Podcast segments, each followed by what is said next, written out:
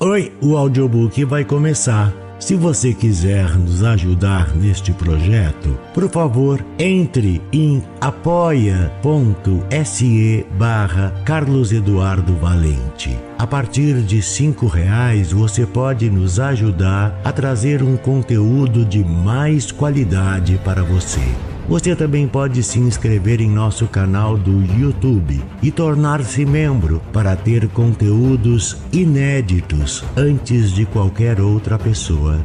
Espero que gostem do que vão ouvir. Um grande abraço a todos. Use seu fone de ouvido para uma maior imersão. Do narrador Carlos Eduardo Valente. Contato carlão50 arroba gmail.com De quanta terra precisa um homem? De Liev Tolstói A irmã mais velha saiu da cidade e foi para o campo visitar a irmã mais nova. A mais velha era casada com um comerciante na cidade e a mais nova com um mujique no campo. As irmãs estavam tomando chá, conversavam. A mais velha começou a se gabar, contar vantagem de sua vida na cidade. Na cidade ela vivia e andava com mais limpeza e mais conforto, vestia bem os filhos, comia e bebia, que era uma beleza, e saía para passeios e festas e para ir ao teatro. A irmã mais nova começou a sentir-se ofendida e passou a falar mal da vida da mulher do comerciante e a elogiar sua vida de camponesa. Eu não troco minha vida pela sua, disse ela. Embora a vida da gente seja parada, a gente não sabe o que é medo. Vocês vivem mais arrumados, ganham muito, mas podem ir à ruína de uma hora para outra. Como diz o provérbio, o prejuízo é o irmão mais velho do lucro. E acontece de gente que num dia é rica ter de pedir esmola no outro dia. E nossa vida de mujique é mais justa. A vida do mujique é modesta, mas é longa. Não vamos ficar ricos, mas sempre vamos ter o que comer. A irmã mais velha disse: Comer! Junto com os porcos e os bezerros, sem roupas boas nem boas maneiras. Por mais que seu marido se mate de trabalhar, vai passar a vida toda num monte de esterco e vai morrer assim. E com os filhos vai ser a mesma coisa. E o que é que tem? respondeu a mais jovem. Nosso trabalho é assim. Em compensação, vivemos com segurança, não nos curvamos diante de ninguém, não temos medo de ninguém. Já vocês, na cidade, vivem rodeados por tentações. Hoje está tudo bem, mas amanhã o diabo aparece. Olha e vai tentar seu marido com o baralho, com a bebida ou alguma dona bonita. E tudo vai à ruína. Vai dizer que isso não acontece? Deitado em cima da estufa, Pacon, o dono da casa, ouviu o que as mulheres diziam. Isso é pura verdade, disse ele. Como a gente, desde criança, fica lavrando a terra, essas doidices não entram na nossa cabeça. Só uma coisa é ruim: a terra é pouca. Se tivesse terra à vontade, eu não tinha medo de ninguém, nem do diabo. As mulheres terminaram de beber o chá, ficaram falando ainda sobre roupas, tiraram as louças da mesa, foram dormir. Mas o diabo estava sentado no alto da estufa e ouviu tudo. Alegrou-se porque a mulher camponesa levou o marido a se gabar. Disse que se tivesse bastante terra não teria medo nem do diabo. Muito bem, pensou. Vamos medir nossas forças. Vou lhe dar muita terra e pela terra vou levar você comigo. Perto dos mujiques morava uma pequena proprietária de terras. Tinha 120 deciatinas de terra. Antigamente vivia em paz com os mujiques, não ofendia ninguém. Mas um soldado da reserva foi trabalhar para ela como administrador e passou a oprimir os mujiques com multas. Por mais que Pacon tomasse cuidado, ou um cavalo fugia para a plantação de aveia, ou uma vaca entrava no jardim, ou um bezerro escapava para o pasto, e tudo tinha multa. Pacon pagava, mas brigava com as pessoas de sua casa e batia nelas. E por causa do administrador, Pacon cometeu muitos pecados naquele verão. Ficou até contente quando chegou o tempo de manter o gado no curral. A comida era pouca, mas pelo menos ele não precisava ter medo. No inverno correu o boato de que a patroa ia vender a terra e que o dono de uma estalagem à beira da estrada principal pretendia comprar. Os mujiques ouviram o boato e suspiravam. Puxa, pensavam. Se o estalageiro ficar com a terra, vai aplicar multas piores do que as da patroa. Não podemos viver sem esta terra, dependemos dela. Os mujiques foram falar com a patroa em nome da comuna, pediram para que não vendesse a terra para o estalageiro e desse para eles. Prometeram pagar caro. A patroa concordou. Os mujiques começaram a se organizar para comprar a terra toda em comum para a comuna. Se reuniram duas vezes e não conseguiram resolver a questão. O diabo lançava discórdia entre eles e assim não conseguiam entrar num acordo. E os mujiques decidiram comprar em separado, cada um com o que tinha. A patroa também concordou. Pacon soube que um vizinho tinha comprado vinte deciatinas da patroa e que ela aceitara receber a metade do valor à vista e o resto em prestações por um ano. Pacon sentiu inveja. Estão comprando a terra toda, pensou. Não vai sobrar nada para mim. Foi pedir conselho à esposa. As pessoas estão comprando, disse. A gente precisa comprar umas dez deciatinas de terra, senão a gente não vai ter como viver. O administrador não vai dar sossego com as multas. Ficaram pensando num jeito de comprar. Tinham cem rublos guardados, venderam um potro e a metade das abelhas. Arranjaram um emprego para o filho, pediram um empréstimo ao cunhado e assim conseguiram reunir metade do dinheiro. Pacon juntou o dinheiro e escolheu a terra. Quinze deciatinas com uma parte de floresta e foi negociar com a patroa. Fecharam o negócio das quinze deciatinas, apertaram as mãos e ele pagou a entrada. Foram à cidade, assinaram os documentos da compra. Pacon deu metade do valor e ficou de pagar o resto em dois anos. E Pacon ficou com a terra. Pegou sementes emprestadas, semeou a terra comprada. Brotaram bem. Num ano, terminou de pagar a dívida com a patroa e com o cunhado. E Pacon virou um senhor de terras lavrava e semeava sua terra, ceifava o feno na sua terra, cortava lenha na sua terra e alimentava o gado na sua terra. Pacon saía por sua terra para lavrar e para ver a brotação e o pasto, e sua alegria não tinha fim. Parecia que nela o capim crescia como em nenhum outro lugar, e as flores desabrochavam como ele nunca tinha visto. Antigamente passava por aquela terra e a terra era como a terra, mas agora a terra tinha ficado muito diferente. Assim vivia Pacon e se alegrava. Tudo corria bem, só que os mujiques começaram a invadir o pasto e pegar os cereais de Pacon. Ele pediu com educação, mas os mujiques não sossegavam. Ora os pastores soltavam as vacas no pasto, ora os cavalos fugiam de noite para a plantação de cereais. E Pacon enxotava, perdoava, não denunciava na justiça. Depois acabou se aborrecendo, passou a dar queixa no tribunal do distrito. e sabia que os mujiques faziam aquilo por necessidade e não de propósito, mas pensava: não se pode relaxar, senão vão destruir tudo, é preciso dar uma lição. E assim lhes deu uma lição no tribunal, e deu outra. Multaram um, depois outro.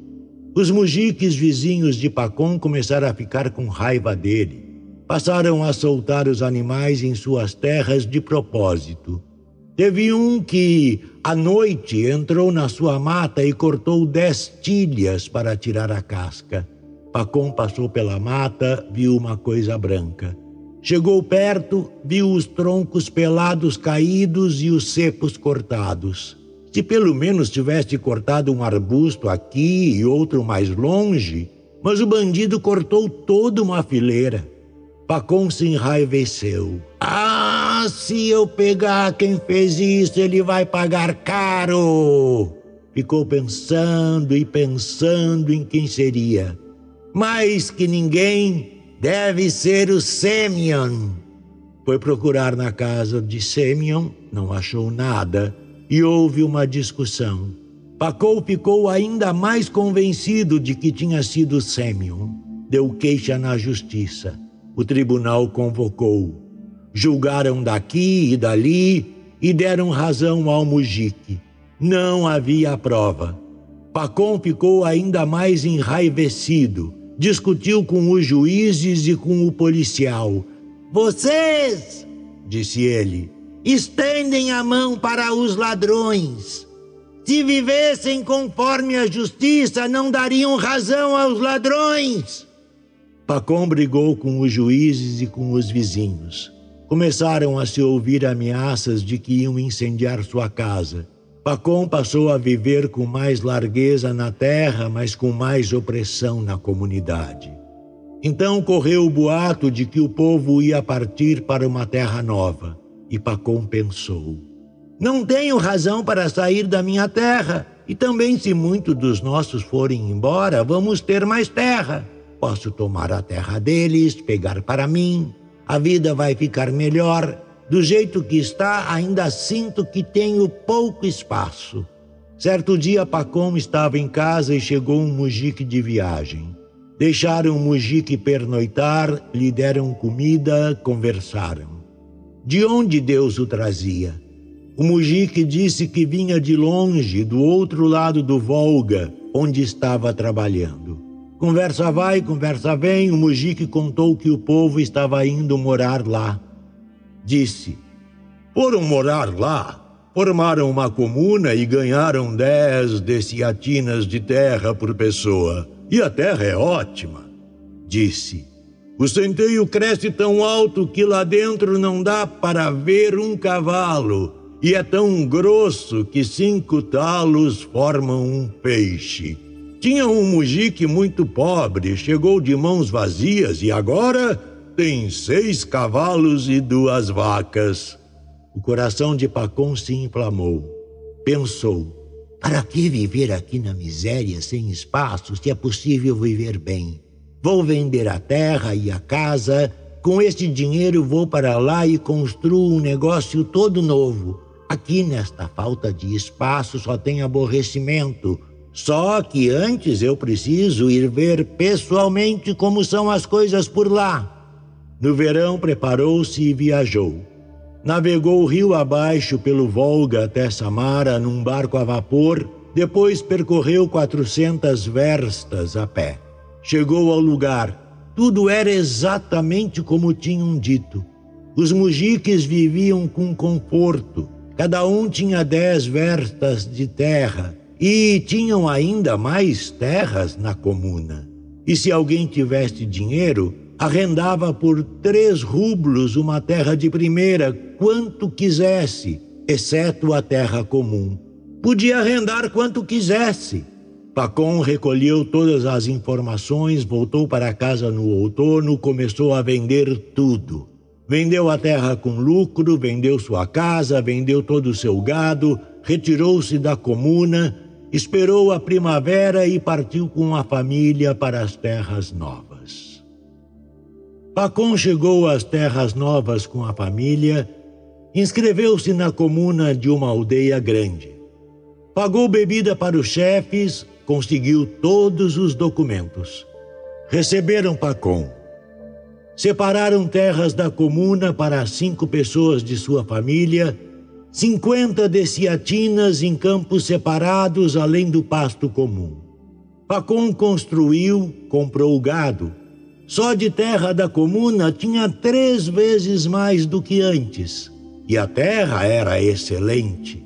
Em comparação com a vida de antes, a de agora era dez vezes melhor. Para a lavoura e para a forragem havia terra à vontade e quanto gado quisesse. De início, enquanto construía e se instalava, Pacom achou tudo bom, mas depois se acostumou e naquela terra também achou que tinha pouco espaço. No primeiro ano semeou trigo na terra comum e cresceu bem. Queria semear mais trigo, porém a terra comum era pouca. E o que havia não servia. Lá só semeiam trigo em terra virgem ou em terra que ficou em descanso. Semeiam um ou dois anos e depois deixam a terra descansar até o mato crescer. Muita gente queria usar aquelas terras, mas não dava para todos. Por isso também havia discussões. Os mais ricos queriam semear eles mesmos. Os mais pobres queriam arrendar a terra para os comerciantes para pagarem os impostos que deviam. Pacom queria semear mais. No ano seguinte foi falar com o negociante, arrendou a terra por um ano, semeou mais, cresceu bem, mas ficava longe da aldeia.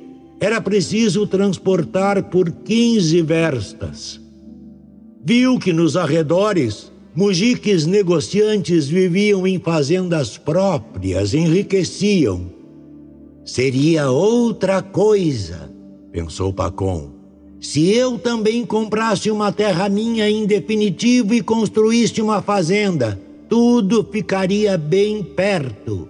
E Pacom começou a pensar num jeito de comprar terra para si em definitivo. Assim viveu Pacom por três anos. Arrendava uma terra, semeava trigo. Os anos passaram bem, o trigo crescia bem e o dinheiro ia se amontoando. Viver ele vivia, mas Pacom achava maçante todo ano ter de arrendar terras das pessoas, sair atrás de mais terra. Onde houvesse uma terrazinha boa, os mujiques logo avançavam, tomavam tudo. Se ele não corresse e arrendasse logo, não tinha onde semear.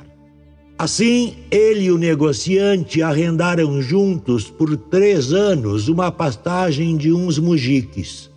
E já tinha arado a terra quando os mujiques deram queixa na justiça e o trabalho foi perdido. Se a terra fosse minha, pensou, eu não tinha de me curvar para ninguém e não havia aborrecimento. E Pacom começou a imaginar onde comprar terra para si em definitivo achou um mujique. Tinha comprado 500 deciatinas de terra, mas se meteu em dificuldades e agora estava vendendo barato. Pacom começou a negociar com ele. Conversou, conversou, fechou o negócio por 1.500 rublos, metade à vista e metade em prestações. Tudo já estava acertado, mas um negociante em viagem apareceu na casa de Pacom para alimentar seus cavalos. Tomaram chá, conversaram. O negociante contou que estava vindo das distantes terras dos Basquires. Lá, contou ele, tinha comprado dos Basquires cinco mil deciatinas de terra, e tudo aquilo só por mil rublos. Pacom começou a fazer perguntas. O negociante explicou: É só ficar amigo dos chefes. Distribuí umas mantas, uns tapetes, uns cem rublos, uma caixa de chá e dei vinho para os que bebiam. E comprei a terra por vinte copeques a deciatina. Mostrou o documento. A terra fica junto ao rio e o prado é todo de terra virgem. Pacom fez mais perguntas. As terras lá respondeu o negociante. São tantas que a gente não percorre nem andando durante um ano. Tudo é dos basquires. É um povo ingênuo, como carneirinhos. A gente pode comprar por quase nada. E Pacom pensou: bem, para que vou gastar meus mil rublos para comprar quinhentas deciatinas de terra e ainda ficar com uma dívida se lá por mil rublos posso me apoderar do que quiser? Pacom perguntou como chegar lá e assim que o negociante foi embora, preparou-se para a viagem. Deixou a casa por conta da esposa e partiu com um empregado foram para a cidade, compraram chá, presentes, vinho, tudo o que o negociante tinha falado. Viajaram, viajaram, percorreram quinhentas verstas. Depois de sete dias, chegaram ao acampamento dos basquires. Tudo era como o negociante havia contado. Todos viviam na estepe, junto ao riacho, em barracas de feltro não semeavam a terra e não comiam trigo. O gado andava solto na estepe e também as manadas de cavalos. Os potros ficavam amarrados atrás das barracas. Duas vezes por dia levavam as éguas para junto deles. Tiravam o leite das éguas e com o leite faziam comis. As mulheres sacudiam os comis e faziam queijo. E os mujiques só queriam saber de beber comis e chá, comer carne de carneiro e tocar flauta. Todos eram alegres e tranquilos, passavam o verão inteiro em festa. O povo era todo moreno e não sabiam falar russo, mas eram amigáveis. Assim que viram Pacom, os basquires saíram das barracas e rodearam o visitante. Acharam um intérprete. Pacon disse que tinha vindo em busca de terras. Os basquires se alegraram, pegaram Pacon, levaram para uma barraca bonita, sentaram-no em tapetes, puseram embaixo dele almofadas macias, sentaram-se num círculo, começaram a servir chá e comis. Mataram um carneiro e comeram carne de carneiro. Pacon pegou os presentes na carroça e começou a distribuir para os basquires. Pacon deu os presentes aos basquires, dividiu o chá. Os basquires ficaram contentes. Conversaram e conversaram entre si, depois mandaram o intérprete explicar.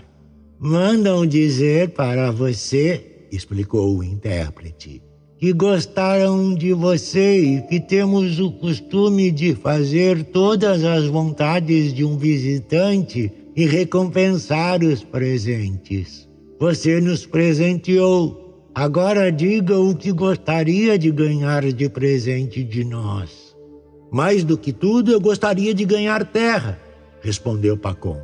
Lá de onde eu venho, a terra é pouca e cansada, e aqui vocês têm muita terra, a terra é boa, nunca vi outra igual. O intérprete traduziu. Os basquires conversaram e conversaram. Pacom não entendia o que diziam mas viu que ficaram alegres, gritavam alguma coisa, riam.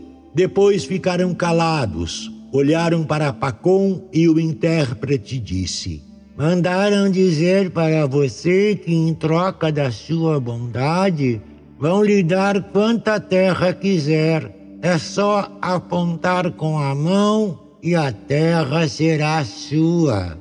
Falaram mais alguma coisa e começaram a discutir. E Pacom perguntou o que estavam discutindo. O intérprete respondeu: Dizem que é preciso perguntar ao chefe a respeito da terra e que sem ele não se pode fazer nada. Outros dizem que podem fazer isso sem ele. Os basquires discutiam. De repente apareceu um homem com um chapéu de pelo de raposa. Todos ficaram calados e se puseram de pé. O intérprete disse: Esse é o próprio chefe. Pacom logo pegou a melhor manta que tinha trazido e mais umas libras de chá e deu para o chefe. O chefe aceitou e sentou no melhor lugar. Logo os basquires começaram a falar com ele. O velho escutou por muito tempo, inclinou a cabeça para que se calassem e começou a falar com Pacon em russo. Está certo, é possível, disse ele. Escolha o que quiser. Tem muita terra. Como vou pegar quanta terra eu quiser? Pensou Pacon. É preciso ter um documento. Se não dizem uma coisa agora e depois tomam de volta. Muito obrigado, disse, por suas boas palavras. Afinal, vocês têm muita terra e eu não preciso de muita. Só que eu gostaria de saber qual será a minha. É preciso medir de um jeito e fazer um documento para mim. Deus manda na vida e na morte. Vocês, boas pessoas, me dão a terra, mas depois seus filhos podem tomar de volta. É verdade, disse o chefe. Podemos fazer um documento. Pacon disse. Eu soube que um negociante esteve aqui. Vocês também lhe deram terras e fizeram um documento. Podiam fazer a mesma coisa para mim. O chefe entendeu tudo. Tudo é possível, respondeu. Temos um escrivão. E aí vamos à cidade e deixamos tudo por escrito. E qual será o preço? Perguntou Pacon. Nosso preço é um só. Mil rublos por dia. Pacon não entendeu. Como assim por dia? Que medida é essa? Quantas deciatinas vão ser? Não sabemos contar isso, respondeu. Nós vendemos por dia. Quanto puder contornar a pé num dia é seu, e o preço é mil rublos por dia. Pacon ficou admirado. Mas num dia é possível contornar muita terra, disse. O chefe riu. pois é toda sua, disse. Só tem uma condição. Se num dia você não conseguir voltar ao lugar de onde partiu, você vai perder seu dinheiro. Mas como é que eu vou marcar o caminho? Vamos ficar num lugar que lhe agradar. Vamos ficar parados enquanto você vai andar e dar toda a volta. Vai levar uma pá onde quiser, faça uma marca. Nas curvas, cave um buraco Faça um montinho com torrões de terra e depois nós vamos percorrer todos esses buracos com um arado. Pode dar a volta que quiser, só que até o pôr do sol tem que chegar ao lugar de onde partiu. O que contornar é todo seu. Pacon se alegrou resolveram sair cedo. Conversaram um pouco, beberam mais comis, comeram carne de carneiro, serviram mais chá. Chegou a noite. Puseram Pacom para dormir num colchão de penas e os basquires se dispersaram à noite. Prometeram reunir-se no dia seguinte de madrugada e partir a cavalo para o local escolhido antes de o sol nascer. Pacon deitou-se no colchão de penas e não conseguiu dormir. Não parava de pensar na terra. Vou marcar uma grande extensão, pensou. Vou contornar cinquenta verstas num dia. Agora o dia dura a vida toda. Em cinquenta verstas vai ter muita terra. A que for pior eu vendo ou dou para os mujitos. A que for melhor, eu mesmo pego para plantar. Contrato dois bois para puxar o arado, emprego dois trabalhadores, Vou lavrar umas cinquentas desiantinas e o resto deixo para o gado pastar. Pacom passou a noite sem dormir. Só adormeceu pouco antes da alvorada. Assim que dormiu, teve um sonho. Viu que estava deitado naquela mesma barraca e ouviu alguém dando gargalhadas lá fora. Quis ver quem ria daquele jeito. Levantou-se, saiu da barraca e viu. O mesmo chefe Basquir estava sentado na frente de uma barraca. Segurava a barriga com as mãos, se sacudia e gargalhava, rindo de alguma coisa. Pacom se aproximou e perguntou: Do que está rindo? E viu que não era o chefe dos Basquires, mas sim o negociante que tinha aparecido em sua casa e falado sobre as terras dos Basquires. E assim que Pacom perguntou ao negociante: você está aqui há muito tempo?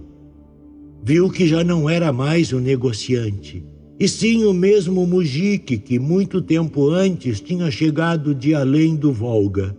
E Pacom viu que não era mais o Mujik, e sim o próprio diabo, com chifres e cascos, que estava sentado ali e ria, e que diante dele estava deitado um homem descalço, só de camisa e calça.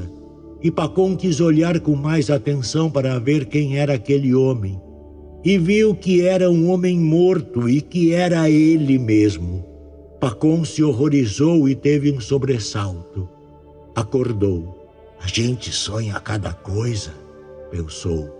Olhou em volta, viu pela porta aberta que o céu já estava branco, começando a clarear. Tenho que acordar o povo, pensou. Está na hora de partir. Pacom levantou-se, acordou seu empregado na carroça, mandou atrelar os cavalos e foi acordar os basquires. Está na hora de ir para a estepe, disse, e tirar as medidas. Os basquires acordaram e se juntaram todos, e veio também o chefe. Os basquires começaram de novo a beber comis, Quiseram oferecer chá para Pacom, mas ele não queria perder tempo. Está na hora de ir, disse. Está na hora. Os basquires se reuniram e partiram, uns a cavalo, outros em carroças. E Pacom e seu empregado foram em sua carroça levando uma pá. Chegaram à estepe, a alvorada começava a brilhar. Foram para uma coxilha, Chicã na língua dos basquires. Desceram das carroças, desmontaram dos cavalos, se reuniram num círculo. O chefe chegou perto de Pacom e estendeu a mão. Olhe, é toda sua, disse. Tudo o que o olho alcança, escolha o que quiser. Os olhos de Pacom se iluminaram. Tudo era terra virgem, plana como a palma da mão, preta como a semente de papoula, e nos vales mais fundos o capim chegava à altura do peito. O chefe tirou o chapéu de pelo de raposa e colocou sobre a terra. Olhe, disse, esta vai ser a marca. A partir daqui, vá até onde puder. O que contornar será tudo seu. Pacom pegou o dinheiro, colocou dentro do chapéu, tirou do caftã, ficou só de casaco, reapertou o cinto abaixo da barriga, pendurou no peito um saco com pão, prendeu na cintura um cantil com água, apertou o cano das botas, pegou a pá com seu empregado e se preparou para ir. Pensou, pensou que direção ia tomar. Para qualquer lado era bom. Pensou: tanto faz, vou na direção do nascer do sol. Voltou o rosto para o sol, espreguiçou-se, esperou que o sol aparecesse no horizonte. Pensou: não vou perder tempo, no frio é mais fácil andar. Assim que o sol surgiu no horizonte, Pacom pôs a pá sobre o ombro e foi para a estepe. Pacom não andava depressa nem devagar. Percorreu uma versta Parou, cavou um buraco e empilhou torrões de terra para servir de marco. Foi em frente. Começou a relaxar, começou a alargar as passadas. Distanciou-se mais, cavou mais um buraco. Pacon olhou para trás. Sob o sol, via-se bem o chicã, as pessoas de pé e os aros das rodas das carroças brilhavam. Pacon calculou que tinha percorrido cinco verstas. Começou a esquentar, tirou o casaco, jogou no ombro, seguiu em frente. Avançou mais cinco verstas. Fazia calor, olhou para o sol. Já estava na hora de comer. Passou a primeira das quatro partes do dia, pensou Pacon. É cedo para voltar. Vou ficar descalço. Sentou-se, ficou descalço, amarrou as botas na cintura, seguiu em frente. Ficou mais fácil andar. Pensou: vou andar mais umas cinco verstas, aí vou virar à esquerda. Aquele lugar lá é muito bom, dá pena largar. Quanto mais longe, melhor é a terra. Continuou a andar para frente, olhou para trás. O chicã estava quase fora de vista e as pessoas pareciam formigas como pontinhos pretos, e algo brilhava muito de leve. Bem, pensou Pacon, para este lado já peguei bastante, tenho de dar a volta, já estou todo suado, tenho sede. Parou, cavou mais um buraco, fez um montinho com torrões de terra, desamarrou o cantil, bebeu e fez a curva para a esquerda. Andou, andou, o capim ficou mais alto e o calor aumentou. Pacô começou a se cansar. Olhou um pouco para o sol. Viu, hora do almoço. Bem, pensou, tenho de descansar. Pacom parou, sentou-se. Comeu pão com água, mas não se deitou. Pensou: se deitar, pego no sono. Ficou um pouco sentado, continuou a andar. No início andou ligeiro. A comida lhe deu força, mas logo o calor aumentou muito e o sono pesava. No entanto, não parava de andar e pensava: uma hora de sofrimento, cem anos de vida. Ainda avançou muito naquela direção. Quis fazer outra curva para a esquerda, mas olhou um pequeno vale úmido. Dava pena deixar aquilo para trás. Pensou: ali o linho vai crescer bem. Seguiu reto de novo. Apossou-se do pequeno vale, cavou um buraco no fim do vale e fez outra curva. Pacon olhou para trás para o chicã. O calor nublava a visão, algo ondulava no ar, e através da névoa quase não se viam as pessoas sobre o chicã. Até lá dava umas quinze verstas. Puxa, pensou Pacon, Peguei dois lados bem compridos, tenho que encurtar o próximo. Seguiu pelo terceiro lado, começou a aumentar as passadas. Olhou para o sol. Já se aproximava a hora do lanche e ele tinha percorrido ao todo duas verstas do terceiro lado. E faltavam as mesmas quinze verstas até o ponto de chegada. Não, pensou. Apesar da minha terra ficar enviesada, tenho de voltar depressa e em linha reta, senão vou longe demais. E já estou com terra bastante. Pacon cavou um buraco depressa e voltou direto para o Chicã. Pacon seguiu em linha reta para o Chicã e já tinha dificuldade para andar. Estava coberto de suor, os pés descalços estavam cortados e doloridos e as pernas começavam a fraquejar. Tinha vontade de descansar, mas não podia. Precisava andar ligeiro para chegar antes do crepúsculo. O sol não esperava e baixava cada vez mais. Ah, pensou. Será que me enganei? Será que peguei terra demais? O que vai acontecer se eu não conseguir chegar a tempo? Olhou de relance para a frente, na direção do Chicã. Olhou para o sol. O local de chegada estava longe e o sol já estava perto do horizonte. Assim, Pacon andava com dificuldade e não parava de alargar as passadas. Andou, andou, continuava longe. Começou a correr. Largou o casaco, as botas, o cantil, largou o chapéu, Só ficou segurando a pá na qual se apoiava. Ah, pensou, cobicei demais, perdi tudo, não vou chegar a tempo. E com o medo, sua respiração ficou ainda mais difícil. Pacon corria, a camisa e a calça suadas se colavam ao corpo, a boca estava seca. O peito arquejava como um pole de ferreiro. O coração batia como um martelo e as pernas pareciam não ser suas, arqueavam. Pacon ficou apavorado. Pensou: vou acabar morrendo de tanto esforço. Tinha medo de morrer, mas não podia parar. Se parar agora, depois de correr tanto, pensou, vão me chamar de imbecil. Correu, correu, já estava mais perto e ouviu. Os basquires assoviavam, berravam, e seus gritos inflamaram ainda mais o coração de Pacon. Ele correu com suas últimas forças e o sol já se aproximava do horizonte, se escondia atrás de uma nuvem. Ficou grande, vermelho, sangrento.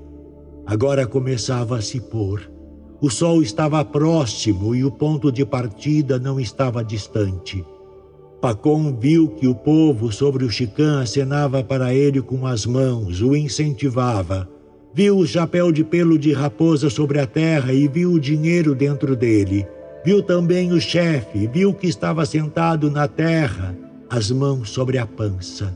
E Pacon lembrou-se do sonho. Terra, tenho muita, pensou.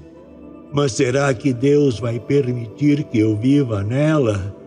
Ah, eu me matei, não vou chegar lá. Pacon olhou de relance para o sol e ele já havia tocado na terra. Já tinha começado a sumir atrás do horizonte que cortava o sol em forma de arco.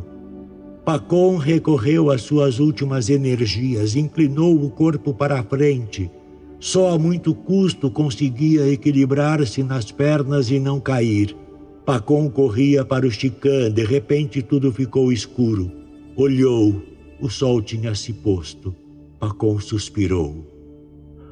Meu esforço foi em vão, pensou. Quis parar, mas ouviu que todos os basquires gritavam e lembrou-se de que, de baixo, lhe parecia que o sol tinha se posto mas visto de cima do chicão, o sol ainda não baixara de todo. Pacon respirou fundo, correu subindo o chicã. No chicã ainda estava claro. Pacon subiu correndo, virou o chapéu. O chefe estava sentado na frente do chapéu, gargalhava, as mãos seguravam a pança. Pacon lembrou-se do sonho, suspirou.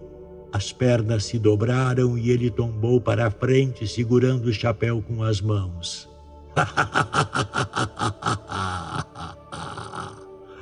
ah, muito bem, exclamou o chefe. Pegou muita terra.